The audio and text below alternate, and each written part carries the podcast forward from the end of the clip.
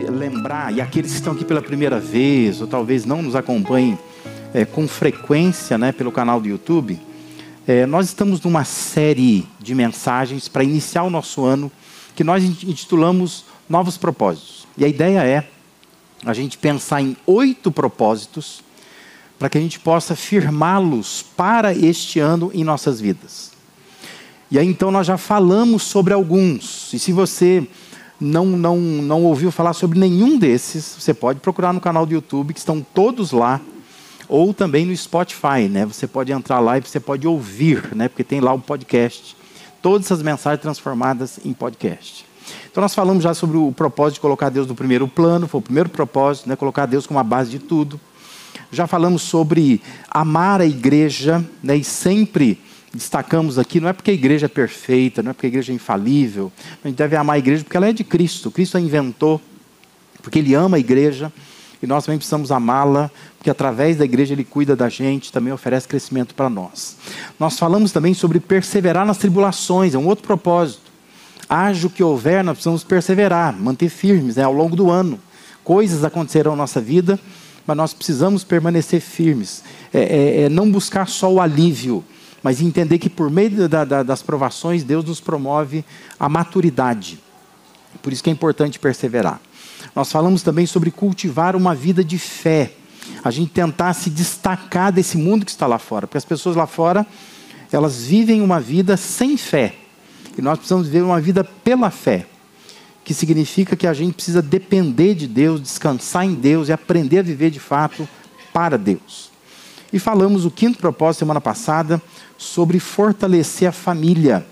E para isso nós falamos na, na, última semana, nós precisamos pensar em dois pontos, olhar para dois pontos, que é o nosso tempo dado à família e o tratamento que nós oferecemos à família. Então nós vimos cinco propósitos já.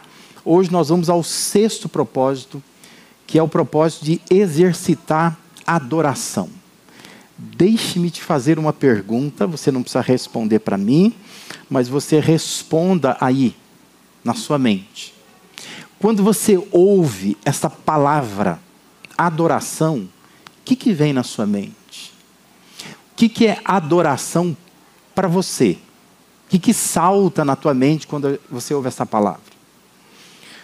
Música, talvez, né? Você pensa assim, ah, é música. Tivemos um tempo de adoração aqui. Talvez esse tempo de música na igreja, a gente fala assim, isso aqui é adoração, né? Nós adoramos a Deus, agora nós vamos ouvir Deus falar. É isso que vem na sua mente? É algum tipo de, de liturgia religiosa, de ritual religioso, onde você pode adorar a Deus? O que, que é adoração para você? Quando você pensa em adoração, você restringe a adoração a esse espaço aqui? Pensa só em música, só em louvor? O que, que vem à sua mente quando você pensa em adoração? Observe que Paulo escreveu, 1 Coríntios 10, 31, na tela tem o texto conforme a versão da NVI. Eu queria convidar você a ler comigo em voz bem alta o que está dizendo ali. Vamos lá? Assim quer vocês comam, bebam ou façam qualquer outra coisa, façam tudo para a glória de Deus. Amém? Veja isso. De acordo com a Bíblia, adorar é mais que cantar. É mais que participar de atividades religiosas é mais do que declarar o nosso amor a Deus. As Sagradas Escrituras definem adoração como um estilo de vida, como algo que começa numa compreensão interior e que se vai se exteriorizar, vai para fora de nós, transformando então tudo aquilo que a gente faz. Isso é adoração. É assim que é para ser adoração. Nas palavras de Paulo, adoração é fazer tudo para a glória de Deus. Tudo. Fazer tudo para a glória de Deus. Se houver essa compreensão, nenhuma atividade humana será mais importante do que a adoração. ou nenhuma atividade humana para o cristão será meramente humana, mas ela será uma forma de adoração a Deus. Se nós entendermos isso. Isso porque a adoração, ela vai permear todas as nossas ações.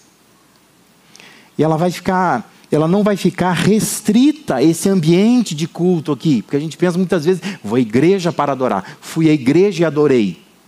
Preciso ir à igreja para adorar. Não vai ficar restrito a esse ambiente, ou de qualquer outra atividade que a igreja venha a, a, a proporcionar. Mas a adoração vai esparramar pelo nosso dia a dia. E aí nós vamos entender o que, que a Bíblia quer que façamos com a adoração. Tem uma frase correndo nas redes sociais é, que nem sempre, quando você olha nas redes sociais, é, vai aparecer o nome de quem falou de verdade, né? Porque às vezes a pessoa é, em rede social ela atribui a frase de um a outra pessoa. Mas essa frase, que agora mesmo, nesses dias, talvez se você entrar no seu Instagram ainda hoje, é, Facebook, você vai se deparar com essa frase. Porque muita gente tem replicado essa frase e a gente sabe que a rede social funciona assim, né? É, é uma espécie de, de, de, rio, né? Quando cai ali, a correnteza leva, né? Então, muita gente começa a ver a, a mesma coisa. Mas essa frase, a origem dela é do livro O que aconteceu com a adoração, do A.W. Tozer. E a frase diz assim: adoração não é a música que você canta, mas a vida que você leva depois que a música para de tocar. E é extremamente importante entender isso. Porque o Tozer dizia que a adoração é a joia perdida da igreja evangélica. Quando nós resgatamos essa joia, o nosso trabalho para Deus ganha uma outra dimensão. E nossa vida ganha, em geral, assim, um novo sentido. Nós teremos contornos mais significativos na vida se nós entendermos que a adoração não é a música que a gente canta, mas é a vida que a gente leva, quando essa música para de tocar. Quando a mulher samaritana ela pergunta para Jesus onde era o lugar certo para adorar. Você se lembra dessa passagem, João capítulo 4? Jesus se depara com uma mulher. Diz que ele passa pela região de Samaria, um lugar rejeitado pelos judeus, porque era uma região de judeus misturados, não é? E diz que Jesus está passando por ali, diz que ele para perto de um poço, e naquele poço tem uma mulher que vem retirar água. Como era comum naquela cultura, homem não fala com mulher publicamente, e ele não vai pedir água para aquela mulher, mas ele pede. Ele pede água para ela. E ali se desenrola uma conversa entre ele e essa mulher. E Jesus é judeu e a mulher é samaritana. E ela acha estranho que esse homem judeu e homem esteja conversando com ela. E já então que ele vai conversando, ela percebe que ele tem algum conhecimento da cultura e da religião judaica. Ela resolve então perguntar para ele onde era o lugar certo para adorar. Que ela dizia assim: Olha, os judeus dizem que é num monte que é para orar. E nós, samaritanos, falamos que é num outro monte que é para orar, que é, que é para adorar. Aonde que é certo adorar? E lembra que lá Jesus responde que Deus está à procura não de lugares, Deus está à procura de pessoas que o adorem em espírito e em verdade. Jesus vai dizer que vai chegar um tempo, ele diz, já chegou, em que os verdadeiros adoradores adorarão o Pai em espírito e em verdade, não importa o lugar. Mas veja que nós ainda estamos atrás de lugares, né? Nós ainda não entendemos que Deus está à procura de pessoas, adoradores, e não de lugares. Nós ainda gostamos temos uma atração por lugares. E com isso nós entendemos que a pergunta correta não é aonde se deve adorar. Mas a pergunta correta é como se deve adorar. Porque adoração não deve estar restrita a lugares. Mas a adoração deve ser exercida por pessoas que, independente do lugar onde elas estejam, adoram a Deus da forma correta. Conforme Jesus diz, adoram em espírito e em verdade. Então, se adoração é mais que música, se adoração é estilo de vida, nós precisamos estabelecer o propósito de exercitar a adoração ao longo desse ano. Não só cantar bem, não só vir para a igreja e fazer bem feito, ou bem feita a parte da música. Ou mesmo que a gente entenda que a mensagem faça parte da adoração, a reflexão faça parte da adoração. Mas não basta só restringir a adoração a isso. Nós precisamos exercitar a adoração fora daqui. E pensar como que a minha vida, meu estilo de vida, demonstra que eu sou um adorador que adora a Deus em espírito e em verdade. Isso vai não apenas afetar a nossa vida em particular, mas nós compreendermos isso e firmarmos esse propósito, isso vai enriquecer a nossa adoração é, aqui na igreja. E você vai entender por quê. Então a pergunta é: o que observar para a gente exercitar a adoração corretamente? O que nós precisamos observar? Primeira coisa, nós precisamos observar o motivo. Ou seja, por quê que nós adoramos? Qual é o motivo da nossa adoração? Voltando ao texto de 1 Coríntios 10, 31, Paulo orientou: façam tudo para a glória de Deus. Esse deve ser o motivo de tudo o que nós fazemos. Tudo. Tudo que a gente faz tem que ser para promover a glória de Deus. Por isso que, se você quer firmar o propósito de exercitar a adoração, começa por aí. Comece a avaliar os seus motivos. O que, que te motiva? O que impulsiona a sua vida? Precisa ser promover a glória de Deus. Paulo diz: façam tudo para a glória de Deus. Tudo que a gente faz tem que visar a glória de Deus. O John MacArthur, em seu livro Adoração, a Prioridade Suprema, ele diz que as igrejas da atualidade cultivam uma mentalidade pragmática, programática, obcecada, voltada para suprir necessidades humanas, ao invés de promover a glória de Deus. Que é o que a gente vê hoje, não é? As igrejas estão com um programa prático, obcecado, pensando assim, como que as pessoas podem é, é, é, se sentir bem dentro da igreja, né? Eu já vi hoje, pelo Instagram, por redes sociais, igrejas que hoje estão com um bloco dentro da igreja, no culto, e estão pegando músicas que a gente canta no culto e coloca no ritmo de carnaval. E aí diz assim, postam com orgulho, né, dizendo assim: esta é a nossa alegria verdadeira. Mas uma, uma, uma, uma cópia frágil, é, é, desinteressante do mundo, né? E entendem que isto é adoração, porque as igrejas estão cultivando isso, tentando fazer as pessoas ficarem na igreja, mas não ficarem pelos motivos corretos, mas ficarem porque aqui é confortável, se sente bem aqui, aqui fala o que a gente quer escutar. E, e, nós vivemos isso hoje.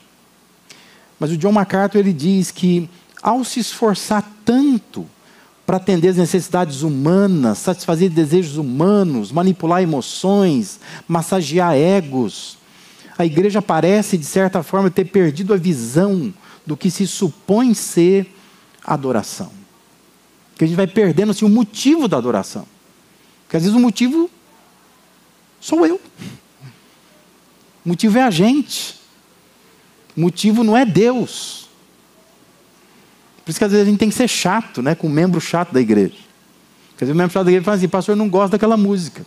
Mas não é para você gostar mesmo. A questão é se Deus gosta daquela música. Por que, que nós cantamos aquela música? Ah, não gostei do louvor hoje. Mas não é para você gostar mesmo. É para Deus gostar do que a gente faz. E tem que saber avaliar se Deus gosta ou não. Mas a gente volta muito a nossa vida para nós. O motivo somos nós.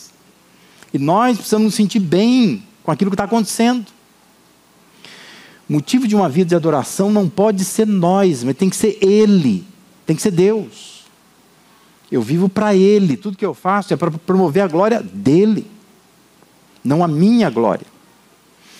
Então, quando Deus for o motivo de tudo que nós fizermos, nós estaremos mais perto do que se espera de um adorador que adora a Deus em espírito e em verdade. Adoração não pode ser um espetáculo religioso que nos agrada. Mas adoração precisa ser uma vida espetacular que agrada a Deus. Percebe a diferença? A gente não pode pensar em adoração como uma coisa que é um espetáculo que eu gosto, mas eu gosto daquela igreja porque é um espetáculo a luz apaga, acende umas luzinhas de outras cores, que vai entrando dentro da gente, a gente começa a chorar, não se contém, tem gente que cai no chão. E a gente vai achando assim que isso é adoração. Porque é um, é um espetáculo que agrada os telões, aquelas coisas de LED, o negócio é bonito, é a fumaça que sai, e a coisa acontece assim num ritmo elevado. A gente sai daquilo assim, vê o diabo na frente e passa em cima dele, porque essa é a ideia, né? Aquilo me enche. A gente sabe que muitas vezes na segunda-feira é o diabo em cima da gente, né? Não resolve nada, né? Você participar de um espetáculo assim. Porque isso não é adoração. Adoração precisa ser uma vida espetacular. Que Deus olha e Deus vibra. Que promove a glória de Deus. Por isso que Deus vai abençoar vidas assim, igrejas assim. Porque são igrejas e vidas que não promovem espetáculos humanos, mas que promovem a glória dele. Estou dizendo que tem que ser feio, que não pode ter luz, não estou dizendo nada disso. Pode ser bonito, pode ser bem feito, tem que ser. Mas não pode ser mero espetáculo religioso, que nos agrada. Tem que ser uma vida espetacular, que promove a glória de Deus. Adoração é uma resposta inteligente. Adoração é uma resposta consciente de gratidão por tudo que Deus fez e faz por nós. Por isso, ele deve ser o motivo de tudo que somos, tudo que fazemos. Por isso, firme esse propósito de exercitar a adoração como estilo de vida. E você vai fazer bem isso se você observar o motivo de tudo que você faz. O motivo tem que ser Deus, tem que, promover, tem que ser promover a glória de Deus. Se o motivo for apenas você, isso pode ser considerado narcisismo. Sabe o que é narcisismo? Narcisismo é definido como um senso exagerado de autoimportância, de preocupação consigo mesmo e não adoração. Tem gente que é narcisista, ela tem um senso exagerado de preocupação com ela mesma. Ela quer se satisfazer e não vê barreiras para isso. Mas isso não é adoração a Deus. Adoração a Deus é quando você pega a sua vida, você canaliza a sua vida para um motivo só.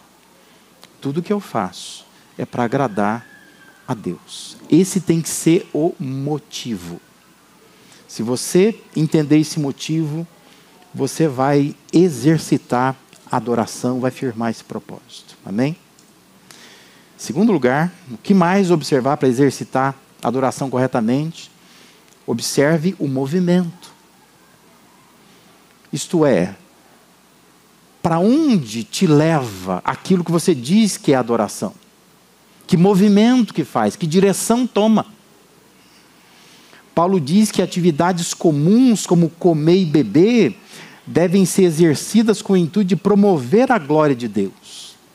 Ele diz: assim, quer vocês comam, bebam ou façam qualquer outra coisa, façam tudo para a glória de Deus. Você já pensou nisso? Pensa nisso amanhã, hoje ainda talvez. O que você vai fazer hoje? Vai comer uma pizza quando sair daqui? Um lanche? Como é que é comer uma pizza para a glória de Deus? Como é que é beber uma Coca-Cola para a glória de Deus? Como é que é beber água para a glória de Deus? Como é que é almoçar para a glória de Deus, jantar para a glória de Deus, tomar café da manhã para a glória de Deus? Mas Paulo está dizendo assim: ó, se vocês comem, se vocês bebem, qualquer outra coisa, façam tudo para a glória de Deus. Ou seja, as coisas mais básicas que eu e você precisamos fazer, temos que fazer, precisa ser feit precisam ser feitas como expressão da nossa humanidade em movimento, na direção de Deus. É aquilo que é humano indo na direção de Deus, promovendo a glória de Deus. Adoração é um movimento da alma na direção de Deus. Isso é adoração. É fazer com que tudo nos leve a Deus, tudo. Nosso problema é que a gente separa o que é secular, o que é sagrado, né? A gente acha assim, nós viemos para a igreja, aqui é ambiente sagrado. Saiu da igreja, vou para o secular. Isso é um problema. É uma falta de compreensão de 1 Coríntios, capítulo 10, versículo 31, que Paulo está dizendo até coisas básicas da humanidade, como comer e beber, tem que ser movimentos na direção de Deus. Tem que ser feito para a glória de Deus. Tem que, de alguma forma, promover a glória de Deus. Trata-se de uma compreensão de que as coisas mais corriqueiras da vida têm que fazer parte de um movimento de aproximação de Deus. Isso me ajuda a aproximar de Deus. É ficar comendo ali, ficar olhando para aquela comida e pensar que lasanha deliciosa. E pensar assim, como que Deus te dá o privilégio de comer uma lasanha como aquela? E talvez você, marido, olhar para sua esposa, cheirando cebola, calabresa picada, e pensar assim: Deus, obrigado por essa esposa que agora cheira cebola, calabresa picada, mas ela fez uma lasanha deliciosa para mim e ela consegue fazer coisas boas para mim. Você está fazendo um movimento em direção à glória de Deus, percebe? Você está agradecendo a Deus por tudo aquilo que Ele te dá nas coisas mais básicas da vida. O que Deus quer é que tudo que a gente faça, seja coisas simples como comer e beber, sejam movimentos que nos aproximam de Deus, que nos aproximam da vontade de Deus, que nos aproximam dos padrões de Deus, que nos tire da estagnação, que nos coloque em movimento, mas na direção dele. E esse movimento da alma vai arrastando a vida inteira na direção dos valores de Deus. E por isso que quem torna a adoração algo para além dos momentos de culto ou de devoção, experimenta transformação profunda. Porque a gente vai fazendo tudo para a glória de Deus. A gente vai fazendo um movimento na direção de Deus. E nós vamos entendendo a vontade de Deus. E não é só vir na igreja e cantar bonito, mas é, é ir para a semana e viver bonito e fazer da adoração um estilo de vida. Um estilo de vida que se movimenta cada vez mais na direção de Deus.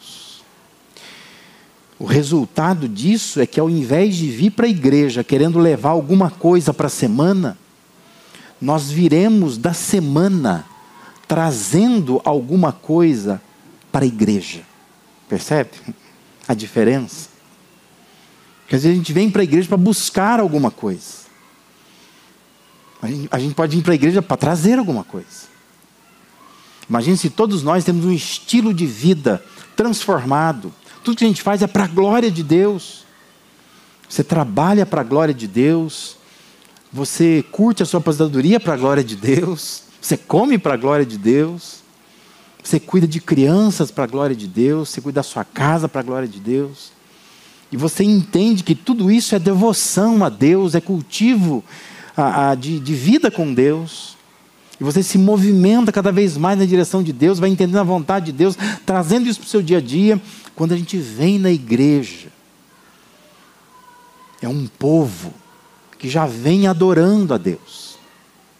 E quando se encontra aqui, se fosse igreja pentecostal, ia dizer assim: ó, o trem pega fogo. Né? pega fogo. Mas por quê?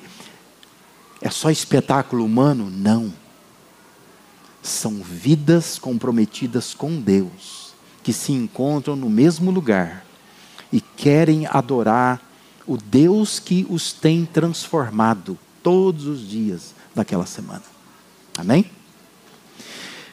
Não será apenas o culto transformando a nossa vida, mas o, o nosso estilo de vida transformando o nosso culto exercício de adoração. Nós precisamos firmar esse propósito.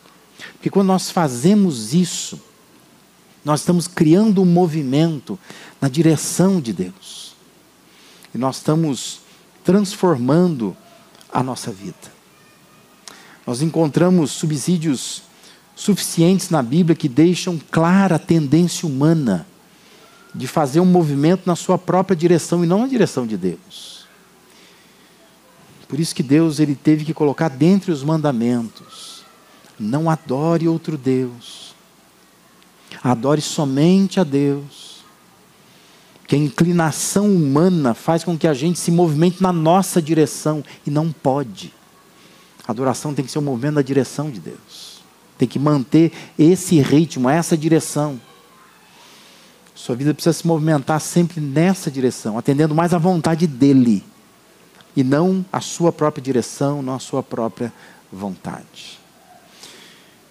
Então, semanalmente, nós precisamos ter uma tarefa, um exercício que a gente precisa fazer, porque você vai perceber que ao longo da semana, parece que alguém vai lá e, e, e muda a plaquinha da rua, já viu? Então, a plaquinha é para lá, vai para lá. Então, a sua tendência humana é vai lá e muda a seta, e você começa a voltar-se para si mesmo. Aí você tem que ir lá para você exercitar. Não, peraí. Eu aprendi, a Bíblia diz, a palavra de Deus diz, que essa seta tem que estar para lá, é para a direção de Deus. Então, eu vou comer, eu vou beber para a glória de Deus. Porque a tendência humana é criar um movimento na sua própria direção. E não pode. Nós precisamos criar um movimento na direção de Deus. Aí nós vamos exercitar, de fato, o que é adoração. Em terceiro e último lugar, o que observar para para exercitar a adoração corretamente, nós precisamos observar o montante. Ou seja, Paulo abre um leque enorme de possibilidades quando ele diz: quer vocês comam, bebam, aí ele diz assim, ou façam qualquer outra coisa. Façam tudo para a glória de Deus. Conhecendo algumas ovelhas que eu tenho, eu tenho certeza que algumas pessoas devem pensar assim, pastor, me explica. Esse ou façam qualquer outra coisa, o que, que pode ser? Lê de novo o texto. O texto diz assim: ou façam qualquer outra coisa. Qualquer outra coisa é qualquer outra coisa. Tudo que você imaginar. Ele está dizendo que tudo que você imaginar, você deve fazer para a glória de Deus. É por isso que firmar um propósito de exercitar a adoração implica em avaliar o montante de áreas da nossa vida que devem ou precisam promover a glória de Deus. Tudo, tudo que você imaginar, precisa promover a glória de Deus. Sabe que quando a gente lê o Antigo Testamento, algumas orientações divinas quanto à orientação ficam explícitas ali é, Deus é muito detalhista e a gente nota a seriedade com que Deus leva esse assunto. Deus deu prescrições para Israel quanto à adoração. E faz isso assim com riqueza de detalhes. Mas é interessante que em Êxodo capítulo 30, nós encontramos as seguintes palavras. Isso é Êxodo 30, versículo 37 e 38. Diz assim: Não façam nenhum outro incenso com a mesma composição para uso pessoal considere-no sagrado, reservado para o Senhor. Quem fizer um incenso semelhante para usufruir sua própria fragrância, será eliminado do seu povo. Deixa eu explicar o que está acontecendo ali, né? Em Êxodo capítulo 30. Mas Deus está dando orientações como se deve adorar a Deus. Aí tem o incenso. O incenso era importante, era um importante elemento de adoração. Porque lembra que a adoração de Israel envolvia queima de animais, sacrifício de animais. Não sei se você já foi a algum abatedouro, né? De gado, por exemplo, né? De, de, para extrair carne. Mas o cheiro de sangue não é uma coisa legal. Aí você imagina queimar esse sangue. Também não é bacana. Então, as orientações de Deus é: tem que ter um incenso e quando você oferece sacrifício, você queima esse incenso. Porque aí tem um perfume, um cheiro que sobe. Sobe para Deus.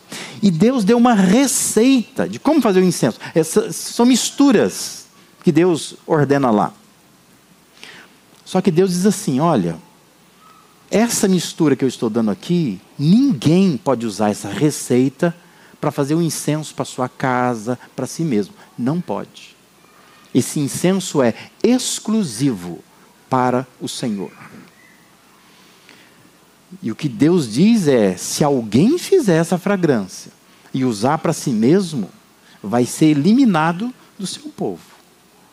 A coisa era séria. Não rouba a receita de Deus, que Deus mata. Mas é interessante porque era uma fragrância que subia no ar, como que dizendo que aquele cheiro era exclusivo para agradar o olfato de Deus. Só o nariz de Deus pode sentir aquele cheiro. Ninguém pode sentir. Adoração exclusiva para Deus. Mas é interessante que no Novo Testamento, o apóstolo Paulo, ele acaba nos associando ao próprio sacrifício e ao próprio incenso. E é muito interessante isso. Mais do que a evidência de que Deus ele não divide a sua glória com ninguém, né? porque Isaías 42,8 faz isso, né? Deus não divide a glória dele com ninguém, então ele não quer esse incenso para ninguém, o incenso é só para ele. Chama atenção essa maneira como Paulo ele usa essa ideia do Antigo Testamento. Por exemplo, Romanos 12, 1, Paulo diz assim: Portanto, irmãos, rogo-lhes pelas misericórdias de Deus que se ofereçam em sacrifício vivo, santo e agradável a Deus. Este é o culto racional de vocês. Olha só o que Paulo está dizendo. Nós somos o carneiro, nós somos o cordeiro, nós precisamos nos oferecer em sacrifício a Deus. Aquilo que eles faziam no Antigo Testamento, ele está dizendo agora vocês façam, vocês se ofereçam a Deus, como um sacrifício vivo, santo, agradável a Deus. Não precisa se queimar, não precisa se matar, porque isso já, Cristo já fez, né? Cristo é o nosso sacrifício perfeito. Mas ele está dizendo é, dedica a sua vida a Deus. sacrifício vivo, santo, agradável a Deus, um culto a Deus. Faça da sua vida um culto. E lá em 2 Coríntios 2,15, Paulo diz assim: porque para Deus nós somos o aroma de Cristo entre os que estão sendo salvos e os que estão perecendo. Significa que todo o montante de nossas vidas tem por finalidade ser um incenso, que quando queimado vai para Deus como um cheiro suave nas narinas de Deus. Isso é muito sério. Não sei se você entende a seriedade disso. Porque às vezes você está pegando a sua vida, você está voltando a sua vida para si mesmo. E o que Deus está dizendo é: não faça isso. Esse incenso não é para isso. Esse cheiro eu quero sentir, não é para você sentir. Não é para a sua glória a sua vida é para a glória de Deus.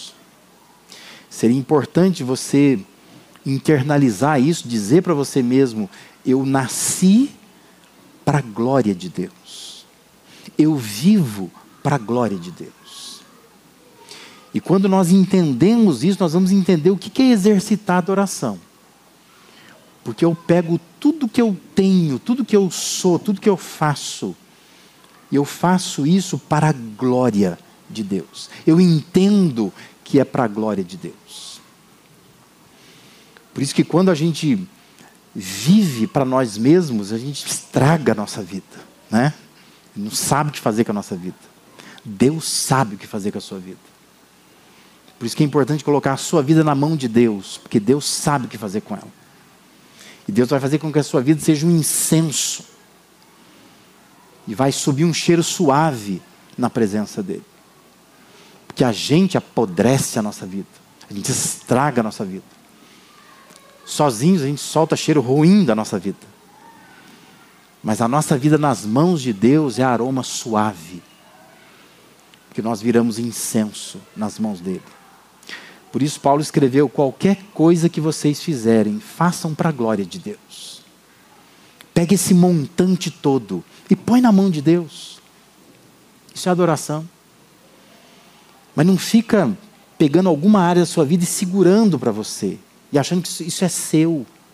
É você que tem que cuidar. Põe tudo na mão de Deus. Faça tudo para a glória de Deus. Porque Deus sabe o que fazer com isso. Que você foi criado para glorificar a Deus, para promover a glória de Deus. E quando você não usa a sua vida dessa forma, você está estragando a sua vida. A sua vida está nas mãos erradas.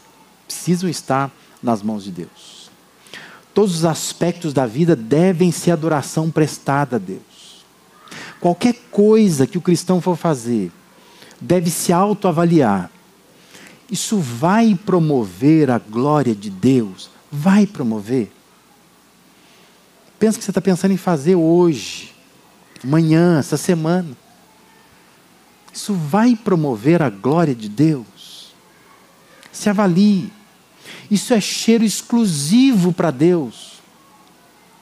Ou eu estou fazendo uma receita que seria para subir cheiro para mim, para atrair atenção para mim, para cultivar glória para mim.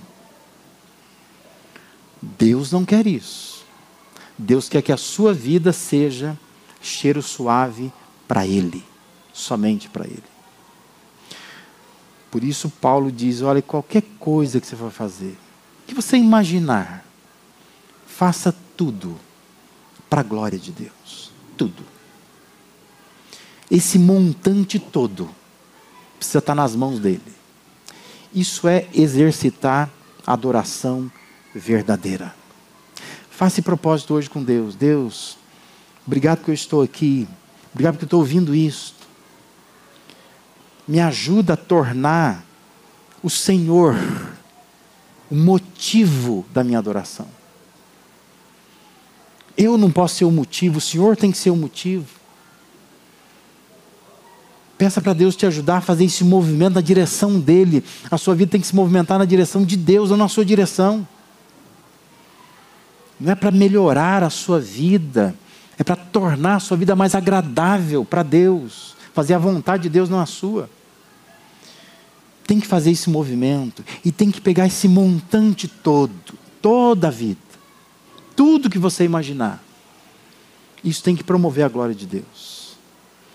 Você nasceu para glorificar a Deus. Eu sei que você já ouviu falar isso, já me ouviu dizer isso, mas você deve saber, não é? Que para você vir ao mundo precisou de um espermatozoide e um óvulo, não é? Parte da sua mãe, parte do seu pai.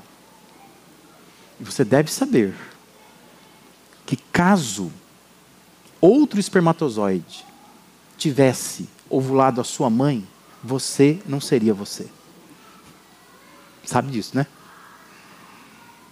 Que a medicina diz que cada espermatozoide ele vai dar origem a uma pessoa diferente, completamente diferente. Significa que naquela corrida de milhões você ganhou. Você nem sabia. Significa que se você está aqui, você veio ao mundo, é porque Deus quis. É por isso que eu falo, a sua vida é para a glória de Deus. Se outro espermatozoide tivesse ovulado a sua mãe, você não estaria aqui. Então, assim, não é para olhar para isso e pensar assim, ai, como eu sou especial para Deus. Não é para massagear o seu ego. Mas eu quero que você pense na sua responsabilidade. Deus te fez viver para promover a glória dele. Não desperdice esse incenso de Deus. Não tenta promover a sua própria glória, mas exercite a adoração verdadeira. Faça de Deus o motivo da sua adoração. Crie um movimento na direção de Deus. Põe a seta para aquele lado. Para de pensar em você mesmo e pega todo o montante da sua vida, coloca na mão de Deus. Faça isso promover a glória de Deus. Que aí sim, você vai agradar as narinas de Deus. E Deus sabe o que fazer com a sua vida.